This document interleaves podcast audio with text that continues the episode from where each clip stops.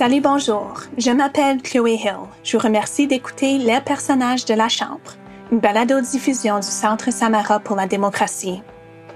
Dans ce balado, nous ne parlons pas seulement des députés, nous nous adressons directement à eux et à elles. Nous creusons sous la surface pour apprendre ce que représenter sa communauté dans la capitale de notre pays signifie vraiment. Nous voulions tout savoir, ce qui se passe en coulisses, y compris les drames et les intrigues politiques. Mais surtout, nous voulions découvrir des députés en tant qu'êtres humains ayant leur propre histoire à raconter. Dans cette série en six parties, nous entendrons des témoignages d'anciens et anciennes députés des 42e et 43e législatures du Canada, c'est-à-dire des parlementaires qui ont quitté leur fonction entre 2015 et 2021. Nous découvrirons leur expérience à la Chambre des communes et entendrons leurs conseils sur la façon d'améliorer l'expérience d'un ou une députée, pour la personne qui porte le titre, mais aussi pour nous, le public qu'ils servent. L'épisode d'aujourd'hui présente Mme Linda Lapointe, qui a représenté la circonscription québécoise de Rivière-des-Mille-Îles à la Chambre des communes pour le Parti libéral du Canada entre 2015 et 2019. En se fondant sur son expérience de propriétaire d'entreprise, Linda a été députée pendant quatre ans et son dévouement à la fonction publique s'est poursuivi après sa défaite. Dans cet épisode, Linda souligne l'importance des femmes en politique, des droits linguistiques et de l'engagement communautaire. Voici notre discussion.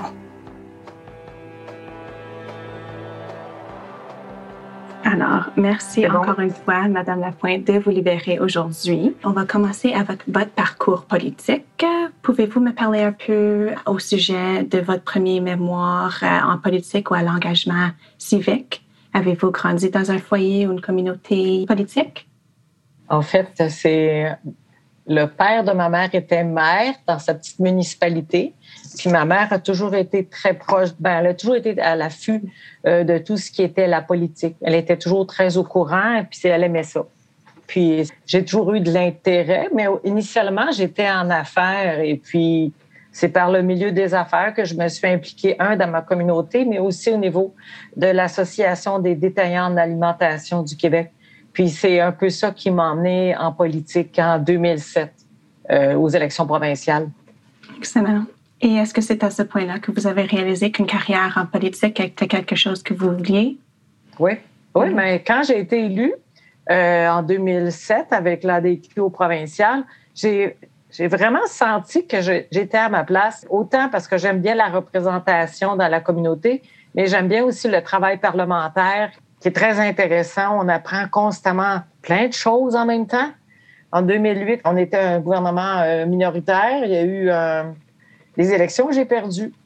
Et c'est par ma continuité de m'impliquer au niveau du euh, parti que j'ai rencontré d'autres personnes. Et quand il y a eu Justin Trudeau a été nommé leader du Parti libéral du Canada, en 2014, ah, ben, c'était en 2013, mais je en 2014, euh, il y a des gens que je connaissais, j'avais connus au provincial, qui m'ont dit, Linda, tu devrais venir faire un tour. Tu devrais. Puis euh, j'étais plus proche des enjeux du provincial. Mais ça fait rien, j'ai dit, je vais aller voir, ces gens-là me font confiance. Et moi, je leur fais confiance. Et euh, tu sais ça, je suis allée voir. C'était une investiture euh, qu'il y avait à Montréal. Puis là, on m'a fait rencontrer des gens. J'ai réfléchi. J'ai quand même pris le temps de réfléchir. Et puis, euh, j'ai fallu que je passe par l'investiture au niveau de la circonscription de Rivière-des-Mille pour le Parti libéral du Canada, qui était quand même pas évident, je dois le dire. Euh, tu veux t'impliquer, faut que tu vendes des cartes de membres. Et les gens que je connaissais, je leur sollicitais d'acheter une carte de membre à 10 Et euh, c'est assez long et difficile. Mais je me suis impliquée officiellement en juillet 2014 et puis l'investiture a eu lieu le 22 février 2015. Euh, investiture que j'ai gagnée. Donc, j'étais une personne très impliquée dans son milieu. J'étais déjà là. Mais c'est juste que ça m'a permis de rencontrer d'autres personnes, étant donné que j'étais la candidate qui avait gagné. Puis, euh, ben, c'est ça, les élections de 2015, ben, j'ai gagné. Ça, c'est le fun de gagner. Et comment est-ce que vos proches ont-ils réagi à votre volonté d'entreprendre une carrière politique? Euh, mes enfants étaient quand même jeunes en 2007. C'était 15, 13, 11 et 9 euh, ans. C'est sûr que les enfants subissent ce que la mère fait. Euh, mais euh, ils ont toujours été là. En 2015, c'est sûr et certain qu'ils étaient plus vieux, puis ils pouvaient m'aider plus. Par contre, mes enfants me voient comme leur mère avec ses forces et ses faiblesses.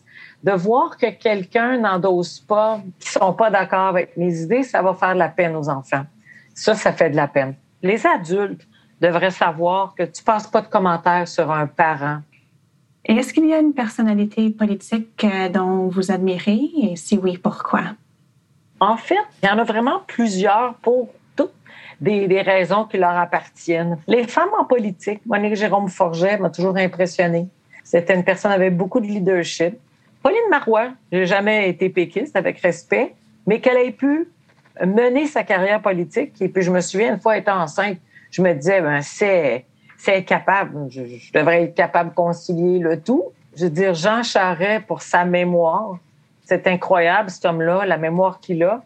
OK, mais leur mémoire, parce qu'il faut que tu connaisses, euh, autant au provincial qu'au fédéral, les chefs de parti doivent connaître tellement de dossiers en même temps. Ça leur prend effectivement une grande mémoire et une facilité de travailler avec beaucoup de personnes en même temps. Est-ce qu'il y a d'autres qualités qui vous viennent à l'esprit aussi concernant ceux dont vous avez mentionné, qui leur a fait des bons menteurs ou leaders? Ça leur prend effectivement qu'il y a des gens qui sont capables des bons communicateurs. Euh, pour être, selon moi, une bonne politicienne ou un bon politicien, il faut que tu sois capable d'exprimer tes idées clairement. C'est comme si tu mettais plus ou moins de dentelle dans ce que tu veux dire. Mais toujours, faut que ça soit clair plus de dentelle. Puis je dirais, au fédéral, ben, faut que tu sois capable de dire les mêmes choses en français puis en anglais. Il faut que ça ait la même signification. C'est quand même, euh, c'est beaucoup. Alors, vous avez mentionné dans notre sondage que vous avez noté qu'il y avait des sujets importants dans lesquels vous voulez voir un peu plus. C'était les femmes en politique, c'est aussi les, langues officielles et le PME. Alors, euh, pouvez-vous un peu élaborer pourquoi ces sujets étaient importants pour vous? Je viens euh, du milieu des affaires. J'ai fait mon bac en administration des affaires. Alors, c'est quelque chose que j'ai été en affaires moi-même avec mon père. Donc, c'est sûr et certain que les enjeux des PME me touchent. Puis, lorsque j'étais au, provincial, j'étais critique en matière de développement économique. Donc, c'est des sujets que j'avais quand même développés. Quand j'ai commencé à siéger à Ottawa, on m'a offert de siéger sur le comité du commerce international, qui est très intéressant parce que en 2015 jusqu'en 2019, il y a eu beaucoup d'accords de libre-échange qui ont été signés. Il y a eu avec l'Europe, il y a eu avec euh, l'ALENA 2.0 et puis il y a eu le partenariat transpacifique, que, la signature de tout ça. Alors, ça l'a fait beaucoup. Mais il y avait aussi, on m'a demandé de siéger sur le comité des langues officielles. Moi, je suis une francophone dans la région de Montréal. J'ai toujours vécu en français. Oui, dans ma circonscription, il y a une minorité anglophone importante, mais euh, les enjeux, je les vivais pas comme l'anglophone dans ma circonscription.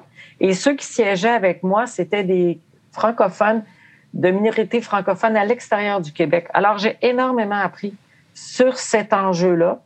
J'ai été beaucoup plus sensible à beaucoup d'enjeux. Ce qui touche énormément les gens lorsque tu es en minorité linguistique, c'est la santé et la justice, c'est quelque chose que lorsque tu es soit dans un problème de santé ou en train de, t'exprimer dans un enjeu aussi sensible que tu es en justice, il faut que tu reviennes à ta langue euh, maternelle pour avoir les mots les plus sensibles possibles. Puis, euh, quand j'avais commencé à siéger à Ottawa, il y a quelqu'un, le député, qui m'avait dit, tu sais, Linda, euh, il n'y a pas une deuxième langue officielle, il y a deux langues officielles. Ils sont sur le même pied. Alors, il faut toujours les traiter au même niveau, mais s'attendre à ce que ça soit traité du même niveau. Donc, j'ai trouvé ça, pour moi, apprendre ça, ça a été très important. Comment avez-vous trouvé ces questions-là relatives à la langue ont été perçues et priorisées?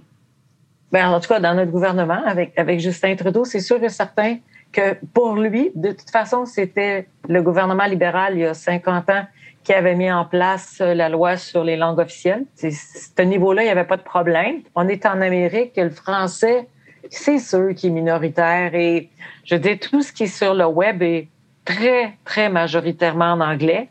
Puis, c'est pas une critique ce que je veux dire là, mais mes enfants, c'est des adultes maintenant, mais pour eux, puis c'est pas juste mes enfants, là, les jeunes, pour eux, c'est beaucoup plus c'est facile. Puis je suis pas sûre s'ils réalisent euh, la précarité qu'on a du français.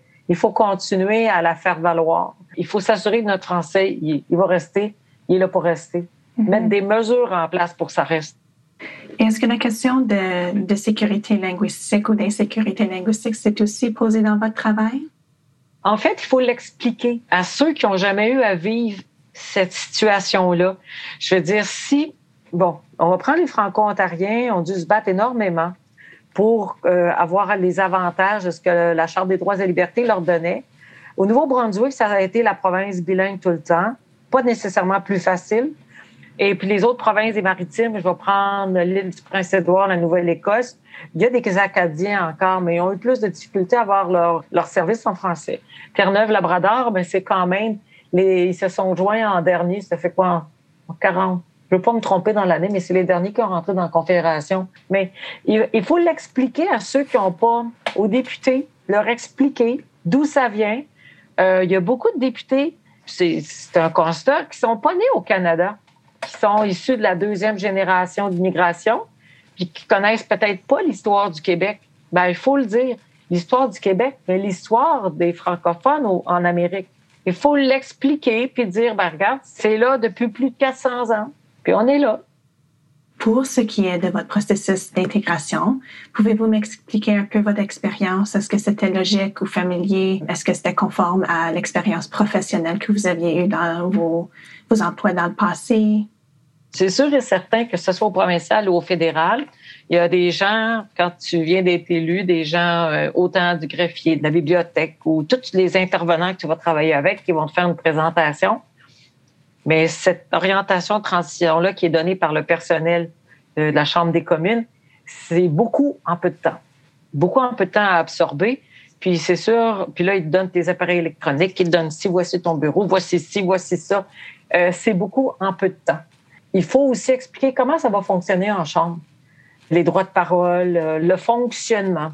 C'est sûr et certain qu'il faudrait expliquer ça, le processus en chambre, avec ton groupe parlementaire parce que là, ça, mais aussi comment faire valoir tes idées. Bon, le caucus, je me doutais comment que ça fonctionnait, mais la transition, il y a beaucoup de choses à apprendre en peu de temps.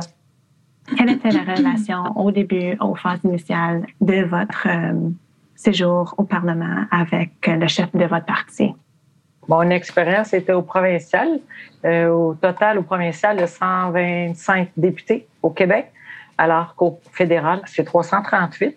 Notre équipe parlementaire était 186, je crois.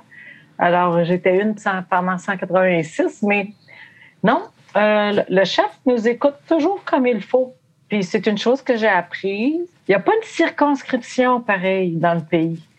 Puis même au Québec, ma circonscription est autour de Montréal, est une euh, banlieue, mais chaque banlieue, chaque circonscription a sa particularité, les communautés qui la forment sont différentes d'une à l'autre. Donc, ce qu'on va dire par rapport à notre circonscription au chef, il va toujours avoir une oreille.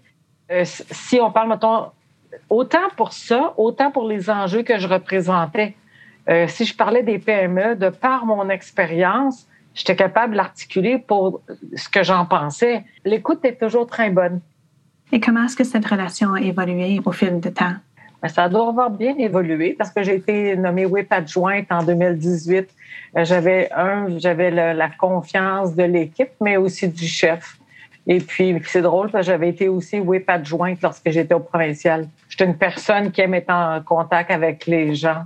C'est donc, c'est une qualité qui m'a été reconnue. Puis, euh, lorsque j'ai perdu en 2019, on m'a offert d'être agent de liaison, qui est un peu la continuité. Je travaille avec le, le caucus, donc je travaille avec les députés. Mais oui, non, ça, ça a bien évolué. Puis c'est sûr et certain que j'aurais souhaité être réélu, soit en 2019 ou en 2021, mais la vie en a décidé autrement. Et vous avez mentionné que vous aviez été whip adjoint. Est-ce que ce rôle a façonné ou a influencé la relation avec vos pairs et vos adversaires?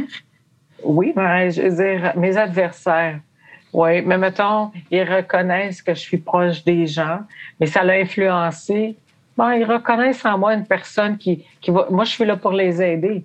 Quand j'expliquais un peu plus tôt comment améliorer l'intégration et la transition, quand j'étais agente de liaison, puis qu'il y avait des nouveaux qui commençaient autant en 2019 qu'en 2020, Moi, j'essayais de les aider le plus possible. Il y a vraiment beaucoup de choses en peu de temps à faire. Alors, je trouvais que de par mon expérience, j'essayais de les aider tout le temps. Et dans votre sondage, vous avez fait référence à la latitude aussi qui vous a un peu surpris avec le rôle. Et je me demande, euh, pouvez-vous élaborer un peu plus à ce sujet aussi? Ah, mais c'est clair et certain. On a une très grande autonomie.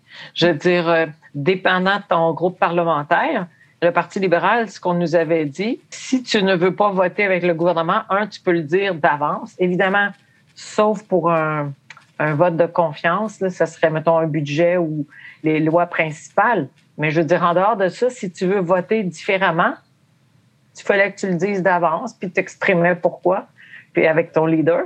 C'est drôle, être député autant au provincial qu'au fédéral, je comparais ça lorsque j'avais mon entreprise. C'était un Provigo à l'intérieur de l'entreprise Provigo Lablas. De ton unité qui fonctionne à l'intérieur d'un plus gros groupe, mais tu vas soit influencer positivement ou négativement dépendant comment tu fais ton, ton, travail. Je veux dire, si tu fais bien ton travail de député, il va en ressortir que ton groupe parlementaire va être mieux perçu. Tandis que si tu le fais pas bien, tu vas influencer négativement. Mais c'est la même chose. Là, je vous parle de Provigo, mais ça peut être à bien des égards, bien d'autres chaînes qui sont à l'intérieur d'un autre groupe, que tu as des opérateurs puis des propriétaires à l'intérieur. Je veux dire, quelqu'un qui fait une bonne opération de son supermarché, il va avoir une influence positive, alors que l'inverse, ça a une influence négative sur le groupe. Ça, j'avais comparé ça. Je trouvais que les deux, tu peux avoir une bonne influence, mais aussi, si tu fais pas un bon travail, tu vas nuire à l'ensemble euh, du groupe. Et pouvez-vous parler un peu de, de courbe d'apprentissage? Quel était le pire pour vous? Mais les trois premiers mois, là, avant que tu sois confortable dans ton travail parlementaire, c'est plus que trois mois. Puis en circonscription, encore là, il faut que tu fasses un 12 mois parce que il y a beaucoup d'activités qui reviennent annuellement. Et puis, il faut que tu les fasses. Il faut que tu te fasses connaître. Faire connaître, c'est une chose. C'est, je dirais, quand tu vas en circonscription, c'est pour connaître les gens. Connaître les gens, écouter. Écouter qu'est-ce qu'ils veulent te dire. Ils veulent pas tellement euh, t'entendre, les, les citoyens en général. Ils veulent que tu les écoutes. Ça, ça serait le genre d'affaires qui devrait être expliqué les chefs de parti. Les gens veulent que tu les écoutes. Quand tu es en élection, tu vas expliquer ta plateforme. Mais après ça, ils veulent que tu les écoutes. OK? Écoute comme faut. Écoute ce qu'ils disent. Mais sinon, c'est apprends à connaître tes gens. Mm-hmm. Ça va être la meilleure affaire. Et pour revenir au parti, est-ce que le parti s'attendait que ses priorités passent avant les demandes de votre circonscription? Est sûr et certain qu'il faut que ça, ça soit à l'intérieur de la plateforme. Mais lorsque il faut que ça aille ensemble. Mais non, comme je disais un peu avant, chaque circonscription est unique, les 338, de par la grandeur, les tissus sociaux, la géographie, euh, dans quelle province, euh, tout unique. Et puis, il faut la défendre. C'est une façon de parler. Et pouvez-vous décrire la culture de travail au Parlement? La culture de travail au Parlement. J'ai pas eu de problème à travailler avec les autres. Je me suis toujours fait respecter. J'ai jamais eu de commentaires négatifs. J'ai jamais senti que l'effet que j'étais une femme, ça faisait une différence. Que j'étais francophone, non, j'ai jamais eu de commentaires là-dessus. Mais par contre, on n'est pas assez de femmes au Parlement. On est encore, on n'est pas encore dans la zone paritaire. Et puis, si, admettons, on est dans un conseil d'administration, il y a 10 personnes puis qu'il n'y a qu'une femme, ça va être difficile pour elle de débattre de ses idées sans avoir un regard des hommes sur elle comme étant la, la représentante féminine de service. Au Parlement, il y a vraiment beaucoup de femmes. C'est parfait. Mais, selon moi, je veux dire, on représente plus que la moitié de la population canadienne. On est autour de 51% On devrait s'attendre à avoir la même représentativité. L'environnement, étonnamment, c'est un sujet beaucoup plus sensible chez les femmes. Et euh, après avoir parlé avec plusieurs personnes, la qualité de l'air, de l'eau, euh, ça touche toujours plus les femmes. Il doit avoir un lien avec le fait que c'est les femmes qui mettent les enfants au monde. Mais les hommes et les femmes sont complémentaires. Quand je suis arrivée à la Chambre des communes, je me souviens des collègues féminines qui me disaient, qui apprenaient que j'avais quatre enfants. Et on dit, mais comment t'as fait? Ben, je les ai eus un après l'autre. Mais eux, c'était pas ça qu'ils pensaient. La conciliation travail-famille, mais aussi les frais de garde à l'extérieur du Québec sont très, très élevés. Dans le sondage, encore une fois, vous aviez mentionné que le mode hybride, ça l'aide vraiment à la conciliation famille et à travail. Avez-vous plus de commentaires ah à ce sujet ou le Parlement hybride aussi? Oui. Le Parlement hybride, ça permet d'être plus présent euh, dans ta famille. La famille va continuer après la politique. Il y a des événements que tu veux pas manquer, la graduation de tes enfants. Je veux dire, euh, tu veux pas manquer ça. Puis, il faut pas manquer ça. Mais là, je vous parle des enfants. Mais là, moi, je suis rendue dans une situation où mes parents sont vieillissants. Euh, là, tu te retrouves que mes enfants sont rendus autonomes, mais mes parents ne le sont plus. Donc, il y a plusieurs députés hommes-femmes qui vont avoir à jongler avec ça, mais c'est plus souvent les femmes qui vont être là-dedans. Puis plus que les femmes vont être capables de concilier le tout, le meilleur, ça va être pour les hommes aussi dans leur vie. Mais donc, le hybride permet euh, de travailler et de ne pas manquer aucun vote. Est-ce que c'est mieux d'avoir un Parlement hybride au complet? Le temps va nous le dire. Hybride pour permettre dans des situations que tu... Faut pas, il y a des affaires qu'il faut pas manquer dans ta vie. C'est pas correct. Là. Que ça soit la maladie dans ta famille, proche, il faut que tu sois là. Puis le, vote euh, virtuel, je, crois que ça se fait quand même assez bien. Je trouve que de parler devant un écran en chambre, ça n'a pas la même prestance que lorsque tu te lèves puis que tu t'exprimes avec tes bras. Puis c'est plus convaincant en personne. Mais d'avoir le hybride, ça permet de concilier des situations que tu as à vivre dans ta vie. Euh, je veux dire, si tu passes à travers ta carrière politique, mais tu n'as plus de famille autour de toi après, tu n'as rien accompli dans ta vie. Il faut permettre aux députés d'avoir un équilibre. Madame Lapointe, si je peux faire un retour aussi, vous aviez mentionné que vous aviez été largement respectée dans vos rôles aussi, mais je me demande, avez-vous fait face à la toxicité en ligne? C'est un sujet à laquelle on fait. Oh, oui. À la dernière élection. À la dernière élection, là, c'était. Euh, euh, c'est, ça fait dur. Excusez, là, c'est. Ce bout-là, c'est trop facile d'écrire en arrière d'un clavier. Les gens il l'exprimerait pas face à face. C'est peut-être déjà arrivé quand j'étais à la gare du train le matin qu'il y a des gens qui se permettent de dire des choses, mais euh, c'est rare. Les gens sont respectueux. Je veux dire, tu as le droit de pas être d'accord avec quelqu'un, puis c'est correct, là, mais tu pas, pas à être injurieux. Mais en ligne, on dirait, en arrière d'un clavier, on dirait que les gens se sentent euh, dédouanés, qu'ils peuvent faire ce qu'ils veulent. Mais à la dernière élection 2021, c'était pire. C'est sûr et certain que les médias sociaux ça l'a augmenté beaucoup. Mais j'ai jamais eu de menace comme qui s'est faite là, dans, dans les dernières années à certaines femmes. Là, je, je pense à Catherine McKenna, c'est épouvantable ce qu'elle a vécu. Léonard Zang, il y en a d'autres aussi. Là. Je veux dire, tu reçois des menaces. Puis quand il y a eu le convoi de la liberté, j'étais sur la colline, les députés féminines, quand ils devaient se rendre au Parlement, c'était, c'était vraiment épouvantable ce qu'ils ont eu à passer au travers. Non, ça, c'est pas correct il faut permettre, l'encadrement législatif doit permettre que ça soit pour les élus ou, je veux dire, n'importe quelle menace ou dénigrement qui est fait sur les médias sociaux, selon moi, devrait être géré aussi sévèrement que si je le dis en face d'une personne. C'est pas correct, là. Vraiment pas. Puis ça, ça, ça va faire que plusieurs personnes qui vont y penser deux fois avant d'aller en politique alors qu'il y aurait beaucoup de talent Avez-vous des, histoires ou des moments amusants dans la chambre que vous pouvez partager avec moi? Oui? Ah oui. Euh, c'est quand bon, c'était amusant, puis ça l'était, euh, oui puis non. Quand on a eu des, euh, des marathons de vote, mm. des marathons de vote, c'est fou, ça, c'est vraiment pas. J'étais whip adjointe, le marathon de vote qu'on a eu en juin 2019. Il fallait que je fasse des rotations entre les députés parce qu'il faut toujours garder ta majorité, mais on est arrivé le mercredi matin au Parlement, puis les, le vote, le marathon a commencé le, mercredi à 6 heures et puis ça l'a arrêté à 11 heures le vendredi matin.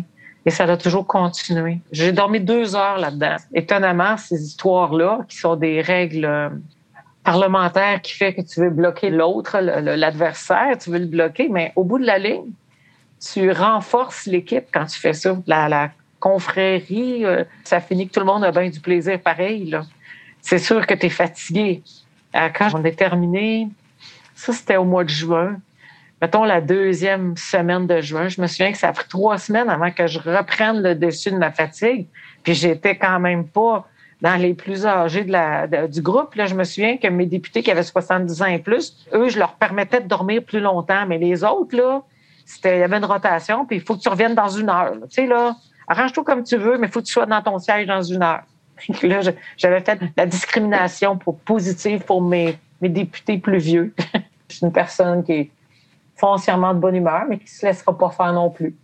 c'est... Encore là, l'équilibre. Oui. Et au sujet des plus grandes déceptions, est-ce qu'il y a quelque chose qui vous vient à l'esprit? Oui, pas avoir été réélu. c'est très décevant parce que je me disais, c'est dommage. Je veux dire, le gouvernement libéral est encore là, puis la circonscription s'est privée d'être à la table de décision. Puis c'est pas parce qu'un député dans l'opposition fait pas son travail, mais euh, quand tu es dans le gouvernement, les ministres, tu es dans la même équipe. Je veux dire, moi, je peux être comme une roche dans un soulier. Là. Je vais revenir à charge tout le temps, euh, tant qu'ils m'auront pas écouté. Euh, je suis très persévérante. Puis je me dis, ben, mes citoyens, avec respect, ont perdu cet avantage-là. Mm-hmm. Ça m'a vraiment déçu. Parce que moi, ce travail-là, je me sentais très à l'aise de faire ça. Et pouvez-vous nous décrire comment vous vous aviez senti lorsque vous avez euh, été défaite? J'étais déçue, mais c'est plus chez nous là, que j'ai j'avais peur que mon. Ça faisait quand même quatre ans que je travaillais très fort parce que je me disais, je vais travailler fort pour me donner toutes les chances pour euh, la prochaine élection. Je travaillais très fort. J'avais fait des journées à tous les jours, au moins 12 heures par jour pendant toute la campagne. J'avais peur que mon corps me laisse tomber. C'était ma crainte. Euh, parce que tu fais comme dans une campagne électorale, tu montes ton adrénaline dans le fond. Puis là, je me suis dit, ça va casser d'un coup. Puis je veux pas que mon corps me laisse. Après, je suis revenue, puis là, c'était plein d'affaires sur la colline. Et c'est là qu'on m'a offert un poste pour continuer de travailler pour le gouvernement, pour le mhm. premier ministre. Qu'est-ce qui vous a encouragé de continuer à vous présenter en tant que candidate? J'ai continué à m'impliquer dans, dans le coin. Puis, je veux dire, j'ai fait une très belle performance en 2021 aussi. Ça a très bien été, mais je pensais que j'étais pour l'avoir, mais je l'ai pas eu. Bon, Là, je suis plus tranquille. On va dire ça de même. Euh, mm-hmm. Dans la dernière année. Euh. Puis il y a eu la pandémie aussi. Ce bout-là a été difficile pour tout le monde. Euh, c'était plus difficile de s'impliquer, mais quand je pouvais, je le faisais. J'ai aidé beaucoup les gens malgré que je, faisais ce que je pouvais quand les gens me demandaient des aider. C'est comme ça. Quelles sont vos recommandations, Madame Lapointe, pour améliorer l'expérience des députés? Comme je disais, peut-être on fait des formations beaucoup au début apprendre plus rapidement, les attentes dans les comités. Si tu veux être efficace en comité, euh, tu as toutes tes rencontres d'avant comité, te préparer, plus de formation du, travail parlementaire, mais aussi le bureau de circonscription. Parce qu'en tant qu'agent de liaison, après avoir perdu mes élections, j'ai vu que, ben, j'ai vu, je l'ai déjà vécu aussi, c'est comment tu devrais, encore là, chaque compte est différent, il y en a qui sont immensément grands, euh, il y en a qui sont très concentrés. Mais c'est quoi les services que tu vas offrir? Qu'est-ce que tu vas devoir faire en bureau de circonscription? Mais qu'est-ce que tu devrais faire le, mieux possible? Fait que ça, ça c'est quelque chose que les groupes parlementaires pourraient faire. Mm-hmm. Moi, je peux parler juste pour le Parti libéral du Canada, mais quand j'étais au provincial, c'était pareil aussi. En quoi votre séjour à la Chambre des communes vous a-t-elle changé? Euh, mon expérience politique au sens large m'a ouvert. Bon, oh, la Chambre des communes, c'est de apprendre combien que le pays est grand, combien qui est grand et différent d'ouest en est. C'est quand même un immense pays, autant est-ouest que nord-sud. Cinq fuseaux horaires, c'est immense. À partir du moment que tu dis c'est grand, grand, grand, grand, grand, juste le Québec, c'est très grand et varié. Mais le Québec dans le Canada, c'est une partie du Canada. Moi, j'ai fait comme, oh mon Dieu, c'est vraiment, c'est tout un art de concilier ça. Par contre, on a des valeurs communes, à savoir euh, la démocratie, c'est quelque chose qui nous rejoint tous, la défense des droits et libertés. C'est un beau grand pays, on a des belles grandes ressources, on a des belles valeurs. Euh, j'ai appris que, puis là, ce que ça fait, c'est quand tu rencontres tes collègues, eux aussi vont te parler de leur coin de pays. Fait que tu apprends, à connaître. Là, puis, vois, ça, c'est une belle découverte. Apprendre plus sur ton pays. Avez-vous des recommandations pour attirer et retenir les meilleurs ou les plus intelligents pour être député? Je sais qu'il y a certains pays, ils, mettaient comme un contingent que tu devais présenter les candidatures féminines. Mais c'est plus difficile d'aller chercher des candidates féminines. Les femmes, il faut que tu leur demandes souvent. Étonnamment, pas les hommes. Mm-hmm. Bon. Euh, les femmes, en général, vont penser plus à l'impact personnel que ça va avoir dans leur vie familiale. C'est comme ça. Euh, comment faire pour aller en chercher plus? Ben, s'il y a plus de modèles positifs, si on peut avoir un Parlement qui permet d'être facilement euh, à vivre, si on a un mode hybride un peu plus flexible, ben, tant mieux. Je veux dire, je crois qu'il y a beaucoup plus de femmes qui s'impliquent au niveau municipal parce qu'au niveau municipal, tu as une proximité qui va faire que ton engagement dans la communauté, ben, tu es quand même chez vous. Mais dès que tu t'en vas à l'extérieur, ça implique que tu n'es pas là quelques jours par semaine. Puis s'il y en a que ça les intéresse pas, puis je respecte ça, mais ça te demande beaucoup d'organisation pour que ça fonctionne chez vous. Mm. Parce que la majorité du temps, c'est les femmes qui sont les pivots de la famille, euh, l'organisation. Comment on fait pour les retenir? Ben, on peut voir que ça va faire une différence. Tu peux faire humblement une différence dans ton coin de pays et tu peux faire une différence humblement dans les sujets que tu connais les mieux tu peux le faire humblement parce que c'est c'est gros là, mais je veux dire, si tu amènes chaque personne à un parcours différent et ce parcours-là va les aider à apporter une différence. Il faut pas que ça soit homogène parce que tout le monde a un parcours différent, puis ça, ça va faire que tu vas apporter quelque chose de positif. Et Madame Lapointe, une dernière question. En regardant à l'arrière sur votre carrière politique, avez-vous des conseils que vous donneriez à votre cadet? Euh, à mes enfants? Oui. À moins que ce soit un désir d'aller en politique, mais je veux dire, de s'impliquer dans notre communauté, implique-toi dans quelque chose que tu aimes. Travailler, c'est bien. Avoir ta famille, c'est très bien. Mais c'est sûr que s'il n'y avait pas de bénévolat, parce que ça commence souvent comme ça, ton implication communautaire, trouve quelque chose qui te tente, que tu as du plaisir à faire. Moi, j'étais présidente du regroupement des gens d'affaires de Boisbriand, puis je l'ai fait. J'ai eu du plaisir, j'ai appris, j'ai connu plein de monde là-dedans. Il y en a que ça va être au niveau sportif, il y en a que ça va être à des niveaux artistiques, mais sur des conseils d'administration. Mais trouve quelque chose qui t'intéresse, puis implique-toi. Puis tu fais pas ça pour aller en politique, mais ta communauté va en sortir avec plus de, de connaissances de ton milieu, mais c'est juste pour le mieux s'impliquer. Cette entrevue a vraiment fait ressortir comment chaque personne a un parcours différent et comment la persévérance porte ses fruits. Nous tenons à remercier encore une fois Linda pour sa contribution à ce projet. Dans notre prochain épisode, nous aurons une conversation avec M. Rémi Massy, qui nous amènera dans les coulisses de la Chambre des communes et discutera de la nature exigeante du travail d'un parlementaire et de la valeur de savoir défendre ses convictions. Merci d'avoir écouté les personnages de la Chambre.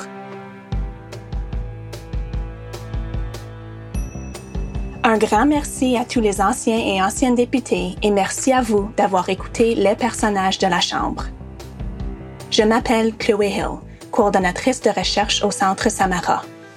L'équipe qui soutient ce balado est composée de Sabrina Dellen, Beatrice Wayne, Vijay Kumar, Colm O'Sullivan et David Moreau. La chanson thème a été composée par Project Whatever. Nous sommes reconnaissants au patrimoine canadien pour son soutien financier. Le Centre Samara pour la démocratie est une organisation caritative non partisane. Notre mission est de réaliser une démocratie résiliente avec un public engagé et des institutions réactives. Pour soutenir notre travail, visitez samaracentre.ca et cliquez sur Faire un don. Ce balado fait partie du projet d'entrevue avec les députés sortants et sortantes. Pour en savoir plus sur ce projet et d'autres recherches, visitez notre site web et suivez-nous sur Twitter et Instagram à commercial The Samara Center. Si, comme nous, vous vous intéressez à l'aspect humain de la politique, aidez-nous à faire connaître notre balado. Évaluez et laissez un commentaire sur notre émission sur Apple Podcasts vous seriez surpris de voir à quel point cela nous est utile. Parlez-en à vos amis et si vous enseignez, partagez cette émission avec votre classe. Merci de nous avoir écoutés.